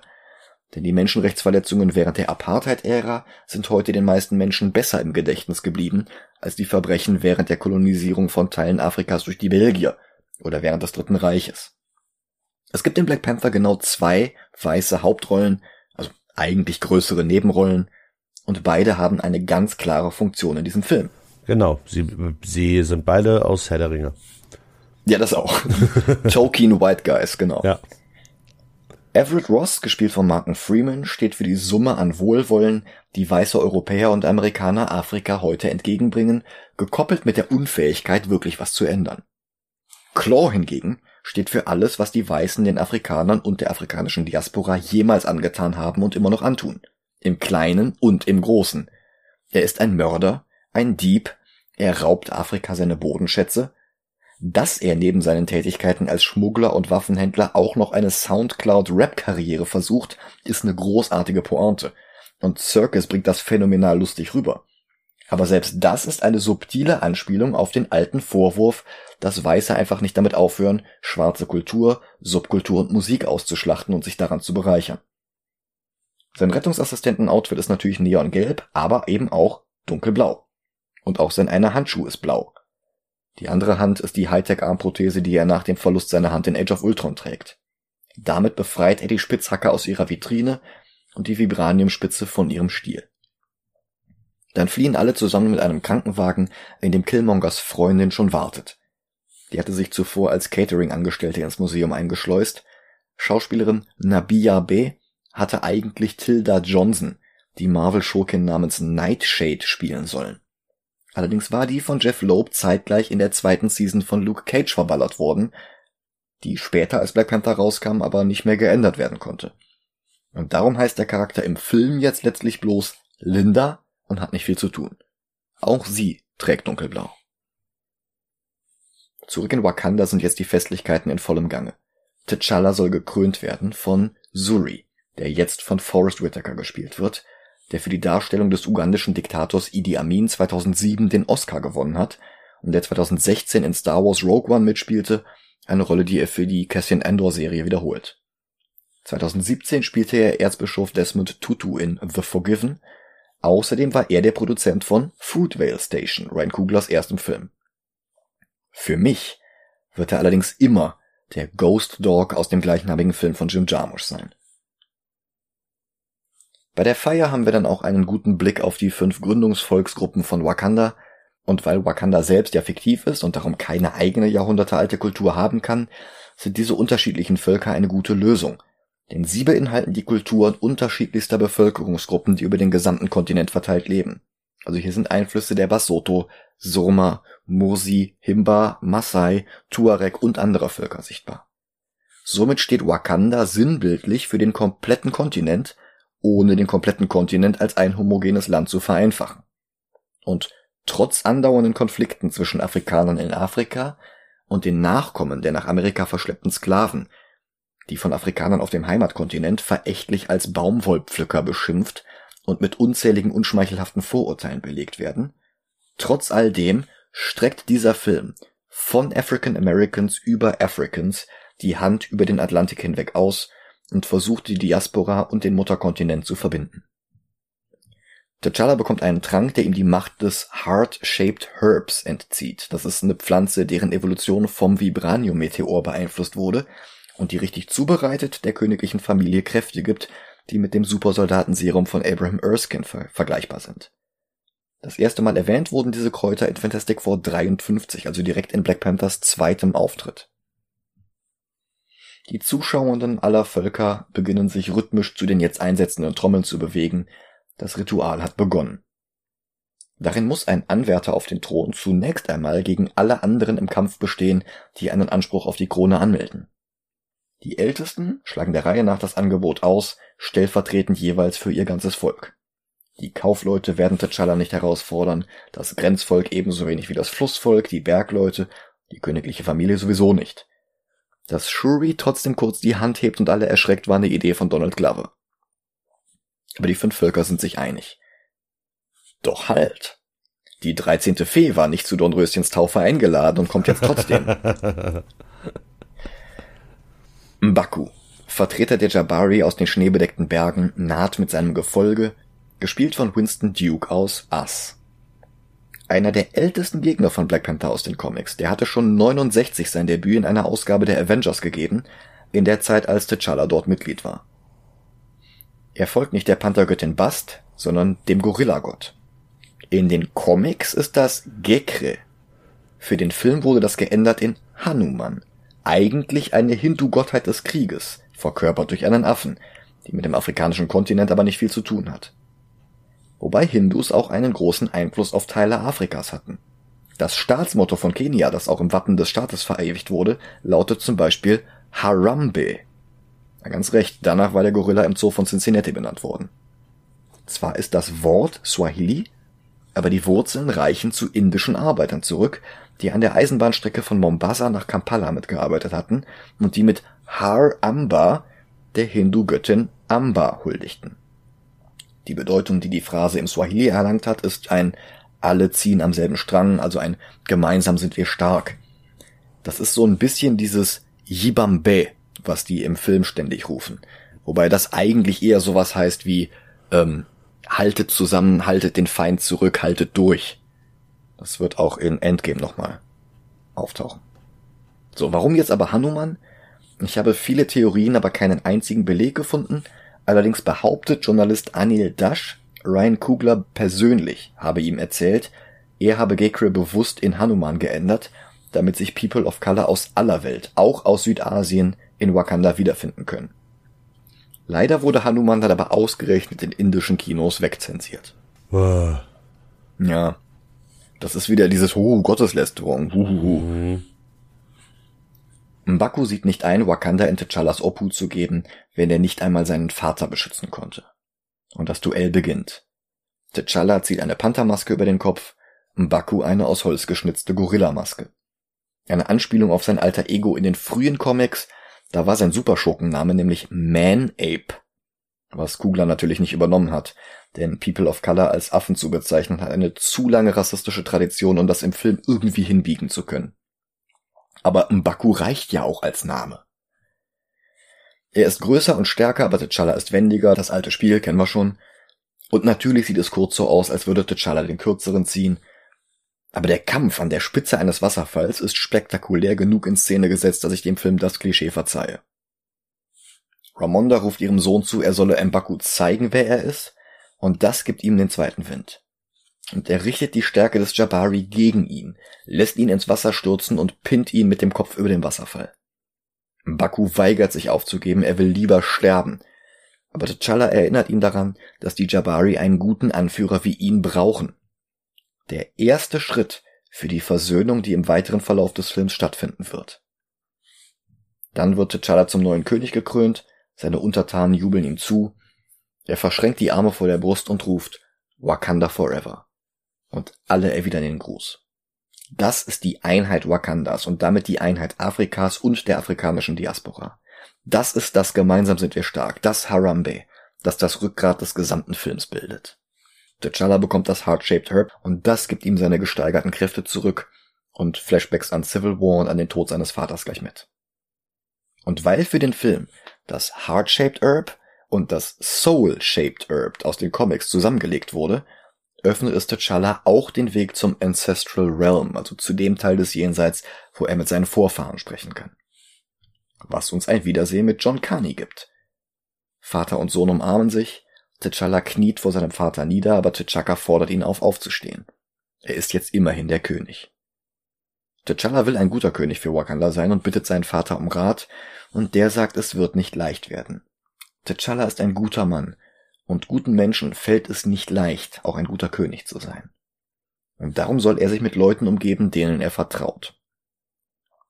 Wieder in der Welt der Lebenden fängt er direkt damit an. Er versucht Nakia zu überreden, in Wakanda zu bleiben denn ihr vertraut er. Aber so sehr sie Wakanda liebt, außerhalb der Grenzen gibt es Menschen, die gar nichts haben. Denen müssen sie doch irgendwie helfen. Vielleicht könnte Wakanda ja Flüchtlinge aufnehmen. T'Challa findet keinen Weg, das zu erreichen, ohne Wakandas Tarnung aufzugeben, und Nakia hält das für ein Opfer, das Wakanda durchaus bringen kann. Als nächstes geht T'Challa zum Nashornzüchter Wakabi vom Grenzvolk. Den hatten wir vorhin schon bei der Krönungszeremonie gesehen. Der Charakter war in den Comics ein loyaler Krieger. Er hatte seinen ersten Auftritt im selben Avengers-Heft wie im Baku. Im Film ist er der Ehemann von Okoye, aber die meisten ihrer gemeinsamen Szenen sind leider rausgeschnitten worden, weil der Film zu lang wurde. Mit zwei Stunden und 14 Minuten war er am Ende ohnehin der drittlängste MCU-Solofilm. Schade ist es trotzdem, weil die fehlenden Szenen ihrer Konfrontation am Ende mehr Wucht gegeben hätten. Sein Schauspieler, der Engländer Daniel Kalua, hatte mit BBC-Fernsehproduktionen angefangen. Bekannt wurde er mit einer Folge Black Mirror. 2017 gab ihm Jordan Peele dann die Hauptrolle in Get Out. Das brachte Kaluuya eine Nominierung für den Oscar ein. Für Peele drehte er auch Nope, der während unserer Aufnahme gerade in den Kinos läuft und der wirklich gut ist, der aber leider auch dazu geführt hatte, dass Kaluuya in Black Panther 2 nicht mitspielen konnte, weil sich die Dreharbeiten überschneideten. Kaluuya gewann dann übrigens auch tatsächlich den Oscar, allerdings erst 2021 für die Rolle des Fred Hampton in Judas and the Black Messiah. Hampton war der Vizevorsitzende der Black Panther Partei. Er wurde 69 von der Polizei bei einer Razzia zweimal von hinten in den Kopf geschossen, im Beisein seiner hochschwangeren Verlobten. Er hatte keinerlei Aggression gezeigt, er war vorher von einem FBI-Spitzel betäubt worden. Die Razzia sollte illegale Waffen finden. Die Polizei schoss insgesamt 99 Mal. Die Black Panthers schossen einmal und das in die Decke. Ich erzähle das alles, weil ich Parallelen zu Njobu sehe. Und ich denke, auch die sind kein Zufall. Der Produzent von Judas and the Black Messiah war übrigens Ryan Kugler.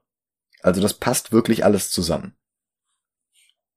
Wakabi rät davon ab, wie von Nakia gefordert, Flüchtlinge aufzunehmen. Aber bevor sie weiter beratschlagen können, was zu tun sei, bekommen sie eine Nachricht von Okoye. Claw soll am nächsten Tag in Südkorea ein Waffendeal durchziehen. Das wäre endlich eine Gelegenheit, ihn zu schnappen. Das hat Wakanda 30 Jahre lang versucht. Wakandas Rat, bestehend aus den Ältesten aller Völker, ist sich uneins, wie sie verfahren sollen, aber T'Challa entscheidet, Claw nach Wakanda zu bringen, damit ihm dort der Prozess gemacht werden kann. Er bricht auf und die eigentliche Handlung des Films beginnt. Und ich bin so froh, dass sie nicht mit dem Zug gefahren sind. Was? Weißt du, wo die hinfliegen? Ach, das habe ich tatsächlich gleich noch hier stehen. Ja, genau, ja. Als nächstes geht er zu seiner Schwester, damit sie ihm die Ausrüstung gibt. Sie ist quasi sein Q oder sein Lucius Fox. Er bekommt neue Kommunikationsausrüstung, die wir auch in Falcon and the Winter Soldier wiedersehen werden. Neue Schuhe, mit denen er lautlos laufen kann und die sie dementsprechend Sneakers nennt. Hahaha. und letztlich bekommt er eine neue Rüstung, die sich aus einer Halskette heraus um den ganzen Körper bildet. Voller Naniten, die kinetische Energie absorbieren, speichern und an die Angreifer zurückschicken können. Also quasi die Kräfte von Bishop von den X-Men. Dann springt der Film nach Südkorea, genauer gesagt nach Busan.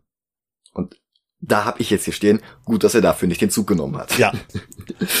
obwohl das, das obwohl ich will dieses Crossover sehen. Mit Madong Seok oder? Nee, ich will das Crossover sehen, äh, das Train to Busan dann spielt, wenn äh, T'Challa und die anderen in Busan sind.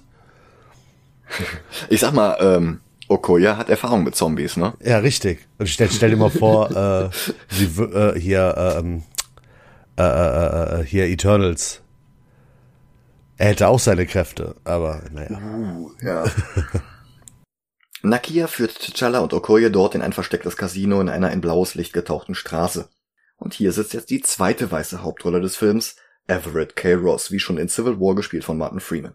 Er ist der Käufer für den Spitzhackenkopf als Teil seiner Ermittlungen gegen Claw. Außerdem gibt es hier den obligatorischen Stan Lee Cameo. Dann betritt Claw selbst das Casino.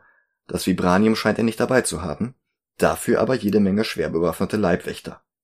Es stellt sich aber heraus, das Vibranium ist in seiner Hose. Haha. Okoye geht in die Offensive, auch sie hat Vibranium dabei in Form eines handlichen Teleskopspeers. Außerdem schmeißt sie einem von Claws Leuten die Perücke ins Gesicht, die sie die ganze Szene übergetragen hatte. Die Lage eskaliert. Dann stehen sich T'Challa und Claw gegenüber. Claw zerschießt allerdings mit seiner Hand einen Kasten voller Geld, was ihm genug Ablenkung gibt, zu seinem Fluchtwagen zu laufen. T'Challa aktiviert seine Halskettenrüstung und springt auf ein Auto, das Shuri von einem anderen Kontinent aus in ihrem Labor steuert. Okoye und Nakia sitzen in einem weiteren Wagen. Claw verlangt Musik, das ist schließlich eine Verfolgungsjagd und keine Beerdigung. Wie Panther seine Clown einsetzt, um bei hoher Geschwindigkeit in der Kurve zu bleiben, ist klasse. Überhaupt ist die Verfolgungsjagd ziemlich nett. Okoye steigt bei voller Fahrt aus dem Fenster und aufs Dach und schmeißt ihren Speer durch die Scheibe von einem Wagen von Claws Leuten. Panther hingegen entlädt die kinetische Energie der Kugeln, die auf ihn geschossen wurden, um einen anderen Wagen zum Überschlag zu bringen. Okoyes und Nakias Wagen zerlegt es, aber sie kommen äußerst cool zum Stillstand.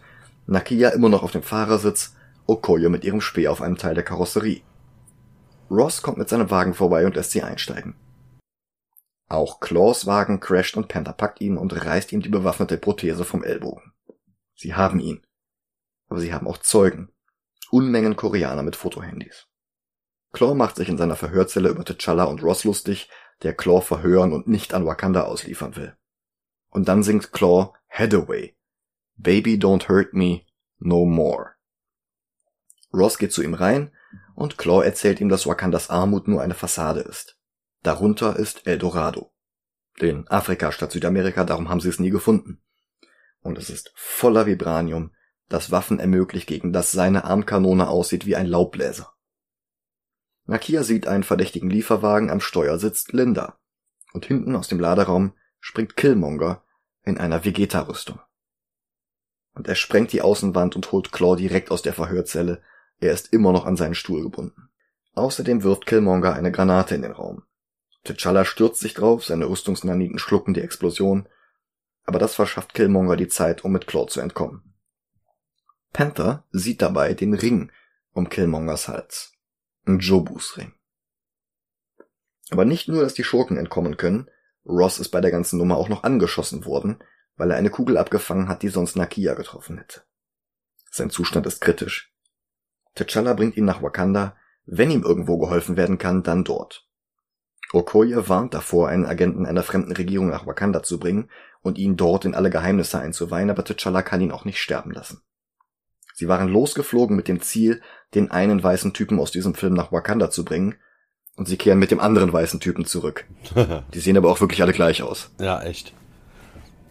Shuri sieht ihn und sagt, ach toll, noch ein weißer Junge, den ich reparieren soll. Den anderen werden wir nach dem Nachspann sehen.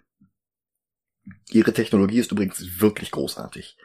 Wie sie seine Rückenwirbel röntgt und als 3D-Hologramm darstellt. Dagegen sieht Starks Technologie fast aus wie Fisher Price. Wakabi ist enttäuscht, dass T'Challa es nicht geschafft hat, Claw nach Wakanda zu holen.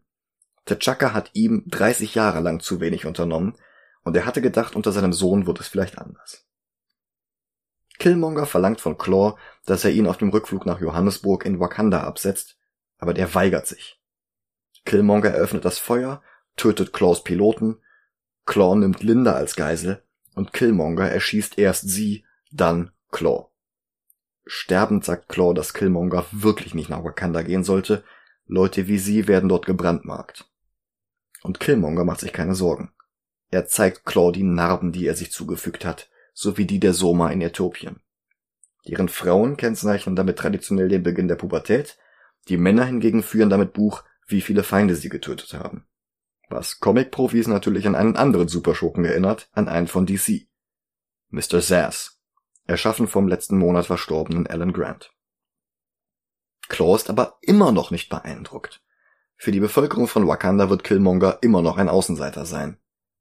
Woraufhin der seine Unterlippe nach unten zieht und seine hellblaue Vibranium-Tätowierung entblößt. Er ist nicht Eric Stevens. Er ist Njadaka, der Sohn von Njobu. Ein Twist, der wohl niemanden überraschen konnte, aber Jordan verkauft die Szene echt gut. Und dann schießt er auf Claw. Und es ist keine Schallwellenwundermaschine in der Nähe, in die er springen könnte, damit sie ihn in ein Energiewesen umwandeln könnte, wie in den Comics. Schade eigentlich. Mit Circus hätten sie einen guten Schauspieler mit Erfahrung in Sachen Motion Capturing gehabt. Übrigens noch so ein Punkt, warum das äh, äh, Soundcloud-Rap-Ding ganz lustig ist weil Claw mit Sound arbeitet. Hm. Naja. Nicht nur bei Claw und Killmonger ändert sich jetzt alles, auch bei T'Challa. Er sucht Suri auf, weil er mehr über Njobu wissen will, denn der Mann, der Claw befreit hat, hatte dessen Ring getragen. Suri hat König T'Chaka versprochen zu schweigen, aber T'Challa ist jetzt sein König. Und Suri gibt zu, dass er James war. Der Agent, der für seine Regierung Njobu ausspionierte und dann an diese Regierung auslieferte, was Njobus Tod bedeutete. Njobu hatte die Unterdrückung und das Leiden der Nachkommen afrikanischer Sklaven in Amerika gesehen und sah es als seine Pflicht, für ihre Rechte zu kämpfen. Überall auf der ganzen Welt muss unser Volk leiden, weil es nicht die Mittel hat, um sich zu wehren. Das ist halt wirklich alles genau wie bei Fred Hampton, bloß während der LA Riots statt während der Bürgerrechtsbewegung der späten 60er. Hampton hatte auch Waffen gesammelt, um sich gegen die Unterdrückung zu wehren, und auch ihm war eine Razzia zum Verhängnis geworden. Aber Njobu bekam keine zwei Schüsse in den Hinterkopf. Bei ihm war es keine Hinrichtung, sondern eine Eskalation von Notwehrhandlungen.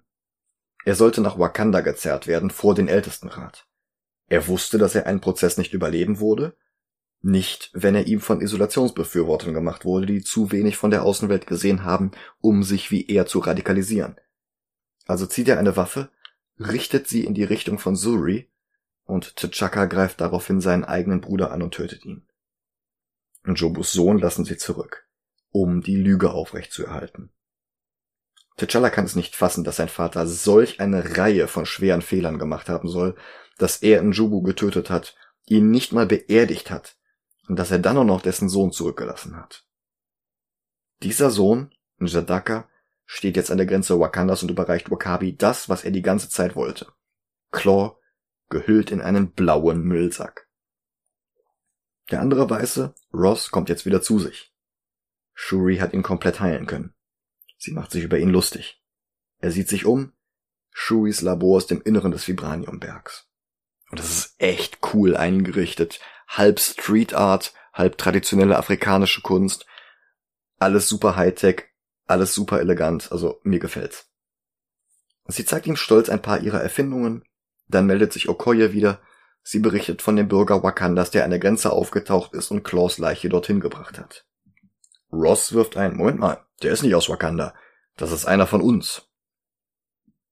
T'Challa ist in einer tiefen Sinnkrise, aber Nakia sagt ihm, dass seine Identität nicht von den Fehlern seines Vaters abhängig ist, dass er selbst entscheiden muss, was für ein König er sein will. Bevor er weiter darüber nachdenken kann, ruft ihn Shuri zu sich. Ross gibt ihnen einen Expositionsdump über Njadaka. MIT, Navy Seals, Joint Special Operations Command.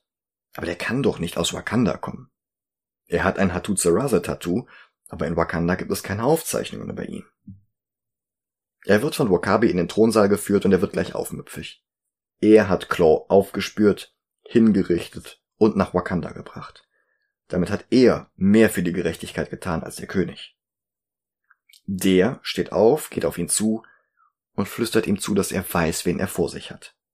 Was will er? Jadaka antwortet, er will den Thron. Um den ungefähr zwei Milliarden Menschen, die so aussehen wie sie, zu helfen. Wakanda hat die Mittel, um alle zu befreien. Vibraniumwaffen. So wie es sein Vater wollte. Aber T'Challa sieht das nicht ein. Er ist immer noch in Wakanda First Denken festgefahren. Er kann es nicht zulassen, dass Vibranium in die Hände von Leuten wie Killmonger fällt. Und der entgegnet, er ist Njadaka, Sohn von Prinz Njobu. Das gibt ihm ein Anrecht darauf, T'Challa herauszufordern. Und der Ring von Njobu beweist seine Aussage. Wakabi hat er schon überzeugt. T'Challa nimmt die Herausforderung an. Hochmütig. Er zieht gar nicht in Betracht, dass Njadaka ihn besiegen könnte. Aber genau das passiert. Njadaka will nicht einfach nur sein Familienerbe antreten. Er will nicht einfach nur das Beste für Wakanda. Er will das Beste für alle People of Color weltweit. Und das macht ihn entschlossener, hungriger, zäher, stärker. Und er sticht T'Challa einen Assegai in den Bauch, die Waffe von Shaka Zulu. Und dann prügelt er auf ihn ein. Und will zum Coup de Gras ansetzen und T'Challa köpfen, und Zuri geht dazwischen. Der Mann, der Njobu auf dem Gewissen hat, was er jetzt auch zugibt und Njadaka bringt ihn um. Das versetzt T'Challa in eine impotente Rage. Njadaka packt ihn und wirft ihn den Wasserfall hinunter.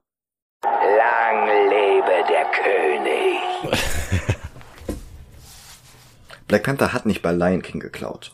Black Panther und Lion King haben bei Shakespeare geklaut. Nakia bringt Ramonda und Shuri in Sicherheit, dann wendet sie sich an Okoye und bittet sie um Hilfe, den neuen König zu stürzen. Aber Okoye hat einen Gewissenskonflikt. Sie hat dem Thron Loyalität geschworen, egal wer auf ihm sitzt. Sie schlägt vor, dass Nakia Wakanda dient, aber das reicht Nakia nicht. Sie will Wakanda retten. Und zusammen mit Ross kehrt sie zur Königin und Shuri zurück. Während Njedaka das Heart-Shaped Herb bekommt. Auch er hat Flashbacks in seine Kindheit. Und dann betritt er das Reich der Vorfahren, aber bei ihm ist es kein Baum in der Serengeti, sondern die alte Wohnung seines Vaters in Oakland. Er kennt das Geheimversteck hinter der Holzvertäfelung, wo Njobu seine Waffen aufbewahrte, aber eben auch sein Tagebuch. Erst in der Schrift Wakandas geschrieben, dann in lateinischen Buchstaben. Hier war auch der Ring aufbewahrt.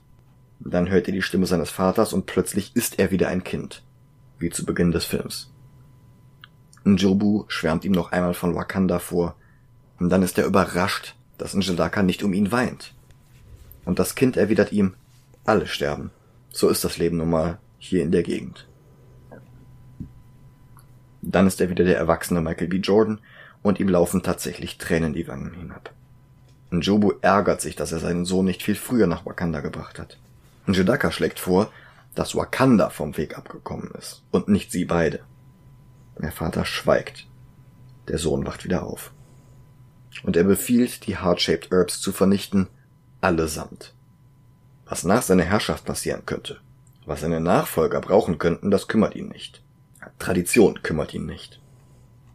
Nakia schafft es allerdings, eine Handvoll zu retten, bevor alles in einem epischen Bild in Flammen aufgeht, um es zu den Jabari zu bringen. Dann schreitet Njadaka zu seinem Thron, die Kamera dreht sich dabei um 180 Grad, eine unsubtile, aber wirkungsvolle Metapher dafür, dass er Wakanda auf den Kopf stellt. Und er fragt den ältesten Rat, warum Wakanda nie geholfen hat, wenn sich die aus Afrika verschleppten Sklaven oder ihre Nachkommen gegen das Unrecht auflehnten, das ihnen widerfahren ist. Das soll jetzt enden. Er will Vibraniumwaffen über die Hattuzer-Rase an alle Unterdrückten verteilen, damit die Machtverhältnisse umgekehrt werden. Die Nachkommen Afrikas sollen über die gesamte Welt herrschen und er als König Wakandas über sie alle. Okoye vermisst die Weisheit darin, zu kämpfen, wenn es nicht absolut nötig ist. Babukabi ist bereits überzeugt und er hält ein Plädoyer für Njadakas Pläne. Ramonda ist nicht davon überzeugt, dass es eine gute Idee ist, Mbaku das Heart-Shaped Herb zu bringen, aber Nakia sieht keine andere Wahl. Ross dient in der Szene wie auch im restlichen Film als Expositionsempfänger, als Identifikationsfigur für uns alle, aber hier fällt es halt besonders auf. Anmerkung aus dem Schneideraum.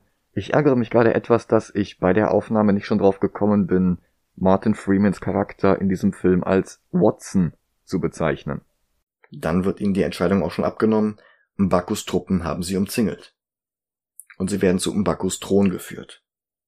Ramonda berichtet vom Tod ihres Sohns, Mbaku zeigt sich nicht sehr gnädig. Das Duell um die Krone ist gerecht und nach Tradition ausgeführt worden, also hat alles seine Richtigkeit. Ross lässt er gar nicht erst zu Wort kommen und droht ihn an seine Kinder zu verfüttern. War aber nur ein Witz. Die Jabari sind Vegetarier. Und mit seinem Lachen über seinen eigenen Scherz wendet sich die Szene. Mbaku ist nicht die harte Fassade, hinter der er sich versteckt. Und Nakia richtet ihr Wort jetzt auch an den guten Mann hinter der Fassade. Und bietet Mbaku das Heart-Shaped Herb an. Der neue Herrscher Wakandas ist ein Außenseiter, der nichts auf dem Thron verloren hat. Mbaku wäre ein besserer Herrscher. Aber der weiß sogar noch einen besseren Kandidaten. T'Challa, der am Fuße des Wasserfalls gefunden und zu ihm gebracht worden ist. T'Challa, der immer noch lebt. Allerdings ist er in keinem guten Zustand. Der Schnee, der seine Körpertemperatur herunterkühlt, ist das einzige, das ihn vom Sterben abhält. Den Transport, den ganzen Weg zu Shuris Labor, würde er nicht überleben. Aber sie geben ihm das Heart-Shaped Herb, um ihn zu stabilisieren. Ein weiteres Mal landet T'Challa im Reich seiner Vorfahren. Sein Vater heißt ihn willkommen. Jetzt sind sie wieder vereint. Das gibt T'Challa die Möglichkeit, seine Zweifel an der Weisheit seines Vaters direkt an den Vater selbst zu richten und ihn zu fragen, warum er seinen Neffen in Oakland zurückgelassen hat. Und der sagt, dass er damals dachte, dass es Wakanda gefährden würde. Nicht ahnend, dass er damit lediglich eine Zeitbombe geschaffen hat, die Wakanda heute um die Ohren fliegt. T'Challa brüllt ihn an, brüllt alle Vorfahren an, dass sie falsch lagen, dass die Isolation Wakandas ein Fehler war, dass sie sich öffnen müssen. Er kann noch nicht seinen Vorfahren im Jenseits Gesellschaft leisten, er kann nicht ruhen, solange ein Jadaka auf dem Thron sitzt. Und er wacht wieder auf und kommt langsam wieder zu Kräften. Seine erste Entscheidung ist, seine Familie außerhalb Wakandas in Sicherheit zu bringen, aber das wollen die nicht hören. Und Shuri hat etwas für ihn, das ihnen mehr Sicherheit bringen kann, als sie an jedem anderen Ort bekommen können. Das Black Panther Kostüm. Und sie kündigt an, an seiner Seite zu kämpfen, wie auch Nakia und sogar Ross. Schwere, du hast mein Schwert und mein Bogen und meine Axt-Vibes.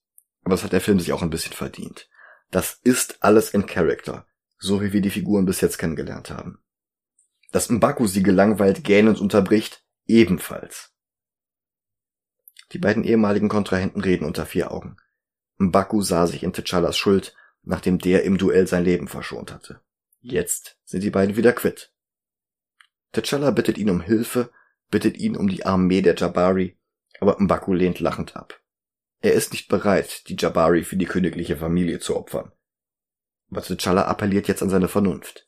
Njadaka, Killmonger, hat nicht die Interessen Wakandas im Sinn.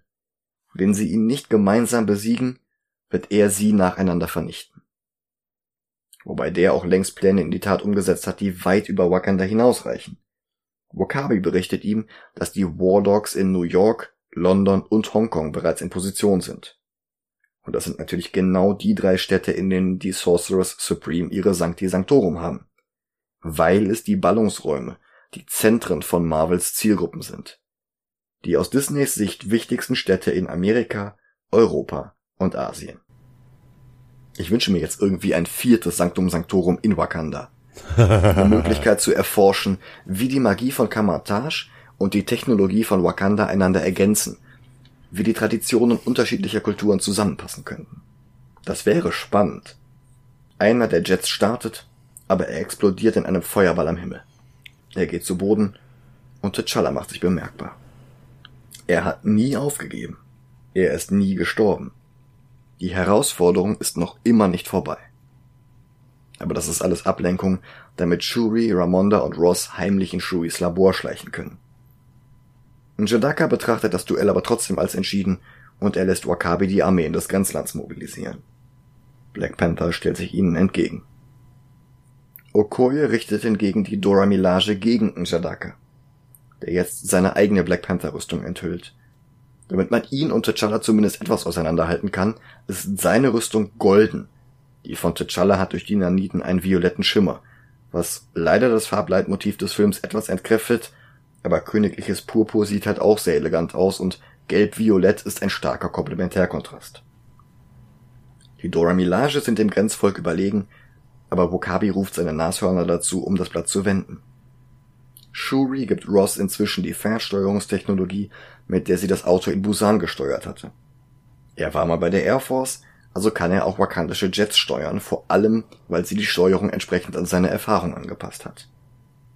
Die Stimme der KI an Bord des Flugzeugs ist übrigens die von Trevor Noah, Comedian und Talkshow-Host in Amerika. Dann sammelt sie ein paar Gadgets zusammen und bricht auf, damit sie und Nakia ihrem Bruder helfen können. Sie kämpft jetzt mit coolen Schallkanonen in Pantherkopfform, die sie als Handschuhe trägt. Nakia bekommt Vibranium Chakrams. Auch Chakrams sind natürlich traditionell eher eine indische Waffe, aber Nakia sieht auch sehr cool damit aus. Der Film verschlang allerdings enorm viel Zeit und konnte den rigorosen Zeitplan nicht einhalten. Aber an Verschieben war nicht zu denken, denn der Film war nötig, um Infinity War vorzubereiten. Das hätte Marvels gesamte Planung über den Haufen geworfen. Folglich musste die Post-Production einen ziemlichen Crunch hinlegen, die CGI-Firmen hatten am Ende nur noch sechs Wochen, um Schlüsselszenen des Finales von Anfang bis Ende zu animieren. Darunter leidet der Film etwas. Die Dynamik ist immer noch gut genug, dass man wie in einer Achterbahn schnell genug durch den Rest gefeuert wird, dass die billige CGI schnell vorbei ist. Aber billig ist es leider in manchen Einstellungen trotzdem. Das ist etwas zu glatt, etwas zu sauber, etwas zu Plastik. Naja. Die Nashörner sehen auch zu unecht aus. Und das passt einfach nicht zu den hohen Standards, die der Film bis hierhin aufgebaut hat. Zum Beispiel mit der Verfolgungsjagd in Busan. Auch Rosses Flugmanöver über Birnen Sana hat ein bisschen was von einem Computerspiel. Dann zeigt sich Njadaka als zu stark für Nakia und Shuri. T'Challa selbst muss es mit ihm aufnehmen und er packt ihn und die beiden stürzen in den Vibraniumberg hinein. Auf den Schienen, mit denen sonst das Vibranium transportiert wird, duellieren sich die zwei ein weiteres Mal. Es ist buchstäblich eine Underground Railroad. Ein Begriff mit Vorgeschichte, so wurde im 19. Jahrhundert nämlich das Netzwerk an Unterschlüpfen und Verbündeten genannt, mit dem Sklaven nach Kanada oder Mexiko in Sicherheit gebracht werden konnten. Hunderttausend Menschen konnten so fliehen, bis Lincoln 1862 die Sklaverei offiziell beendete. Der Showdown zwischen Panther und Killmonger in diesem Setting stattfinden zu lassen, ist eine sehr mächtige Metapher. Auch wenn die computergenerierten Bilder ausgerechnet hier wirklich schwach sind. Aber sie kämpfen nicht nur, sie reden auch, räumlich getrennt durch einen zwischen ihnen vorbeifahrenden Zug. Beide wollen nur das Beste für Wakanda, für Afrika, für People of Color weltweit. Aber wo Njadaka argumentiert, dass er die Methoden der Feinde gegen sie richtet, erwidert T'Challa, dass Njadaka bei dem Versuch selbst zum Feind geworden ist. Dann ist der Zug an ihnen vorbei und der Kampf geht weiter. Wie auch überirdisch, wo Njadakas Truppen die Dora Milaje überwältigt und umzingelt haben. Aber als die Lage am hoffnungslosesten erscheint, kommt Verstärkung. Mbaku hat seine Meinung geändert und kommt jetzt mit den Jabari vorbei. Das hat so ein bisschen was von die Truppen von Rohan kommen an. Damit Ross auch was zu tun hat, darf er weiter im Flugsimulator gegen Angreifer kämpfen, um das Transportschiff mit den Vibraniumwaffen davon abzuhalten, die War Dogs außerhalb Wakandas zu erreichen. Er schafft es. Und auch Wakabis Truppen erleiden eine Niederlage. Er selbst ist kurz davor, Mbaku mit einem Rhinoceros zu überrennen, aber Okoye stellt sich ihm in den Weg. Seine Ehefrau. Und Wakabi lässt seine Waffe fallen und ergibt sich. Auch T'Challa trägt den Sieg davon. Er rammt Njadaka dessen eigenen Speer in den Bauch. Eine Inversion ihres Kampfes am Wasserfall. Und ich finde es immer noch so schade, dass Njadaka jetzt stirbt. Also ich habe damals schon gesagt, T'Challa hätte ihn mit Diplomatie überzeugen müssen, hätte ihm sagen müssen, hey, du hast in allen Punkten recht, aber deine Methoden gehen gar nicht. Trotzdem kann ich deine Perspektive brauchen. Tritt doch meinem Beraterstab bei. Lass uns zusammen Wakanda in die Zukunft führen. Das hätte Marvel rückblickend dann auch mehr Optionen für Wakanda Forever gebracht. Aber nein. Njadaka darf noch einmal den Sonnenuntergang über Wakanda sehen. Der Mann, der ein Wakanda beherrschen wollte, über dem die Sonne nie untergeht, weil es die ganze Welt umspannt, der sieht jetzt die Sonne untergehen. T'Challa bietet ihm sogar an, ihn zu heilen, aber er will nicht eingesperrt werden. Dann will er lieber im Meer versenkt werden, so wie seine Vorfahren, die von den Sklavenschiffen gesprungen sind, weil sie den Tod der Sklaverei vorgezogen haben. Und an alle Schlaumeier, die meinen, dass die Gestorbenen wohl kaum danach noch seine direkten Vorfahren werden konnten, bitte, read the room. Natürlich sind nicht alle von ihnen seine direkten Vorfahren. Aber manche von ihnen hatten ja vielleicht schon vor ihrem Tod Nachwuchs bekommen, und selbst wenn nicht, kann es immer noch eine Metapher sein. Immer noch kann er die Gesamtheit aller, die wegen ihrer, seiner Hautfarbe gelitten haben, zu seiner Familie, zu seinen Vorfahren zählen. Und er zieht sich selbst den Speer aus dem Torso, das einzige, was seine Wunde verschlossen hat. Und er bricht zusammen. Er konnte nicht über sein Leben entscheiden, aber wenigstens über seinen Tod. Auch wenn ich mir wirklich wünsche, dass T'Challa ihn zum Weiterleben hätte überreden können so wie er es in einer sehr ähnlichen Szene am Ende von Civil War bei Simo geschafft hatte. Wobei er sich über Njadaka beugt. Mit viel gutem Willen lässt sich das als erste Hilfe deuten und vielleicht rettet er seinen Gegner ja doch noch, auch wenn es wirklich nicht so aussieht. Auch am nächsten Tag geht die Sonne wieder über Wakanda auf und der Alltag kehrt zurück.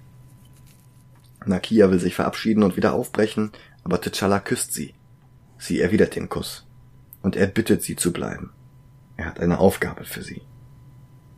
Ein letztes Mal springt der Film nach Oakland, wo alles begann, endet der Film auch. T'Challa zeigt Shuri das Gebäude, wo Njubu getötet wurde. Er hat es gekauft. Und das daneben. Und eins weiter auch. Hier soll ein neues Zentrum für Völkerverständigung entstehen. Es ist Zeit, dass Wakanda aufhört, sich zu verstecken. Und wie um das zu symbolisieren, enttarnt er den Jet, in dem sie gekommen sind. Er tut das, was sein Vater nicht konnte. Er ist der neue König und er führt Wakanda in die Zukunft. Als wäre es noch nicht tragisch genug, dass Chadwick Boseman gestorben ist. In der Mid-Credit-Szene enthüllt er die Existenz Wakandas den United Nations, in der Post-Credit-Szene wacht Bucky geheilt auf. Weiter geht es in Infinity War. Und wir müssen jetzt diesen Film ranken und ich bin echt gespannt, was du jetzt sagst. Okay. Na, fang du mal an. Ich sehe ihn über Winter Soldier immer noch. Ich finde Into the Spider-Verse handwerklich besser, weil der noch schönere Sachen visuell macht. Mhm. Aber Black Panther hat einfach noch eine bessere Message. Hat noch mehr Verbindung zwischen Blockbuster-Action und wirklich wichtigen politischen Aussagen. Also der kriegt halt wirklich diesen Spagat hin, was, was eigentlich kein anderer Film hat. Der ist einerseits Persepolis und andererseits Winter Soldier. In einem. Also ich finde, das gehört schon echt ganz nach oben. Also da, da muss ich dich leider enttäuschen. Okay. Weil auf keinen Fall Top 5. Okay. Aber unter Chang-Chi sehe ich total. Also Platz 6, sagst du? Ja. Und ich, ich muss auch sagen, ich ähm, bewerte den nur so hoch, weil ich meine eigenen, äh, wie heißt es jetzt, was ich bei Filmen mag und sowas alles komplett zurückziehe, ne? Mhm. Wenn ich danach gehen würde, wie gut der mir der Film gefallen hat, wäre der viel weiter unten. Ja, da kommen wir, glaube ich, einfach nicht mehr zusammen. Ja. Ich find's großartig, du nicht, aber Platz 6 ist halt ein Kompromiss. Ja, hab ich äh, zu Recht, also für dich nicht zu Recht, aber alles weiter hinten wäre frech. Okay.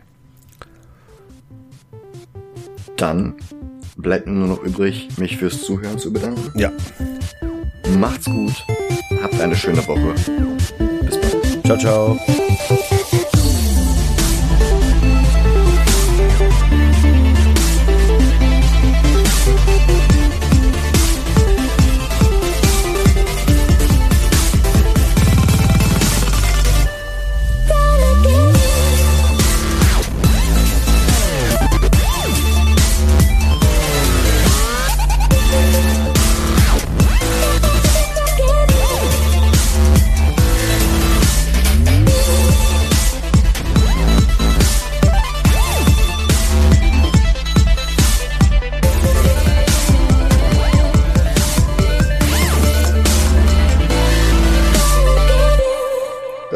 Krone. Verzeihung, ich bin heute echt fast sechs Stunden mit dem Fahrrad gefahren. Mhm.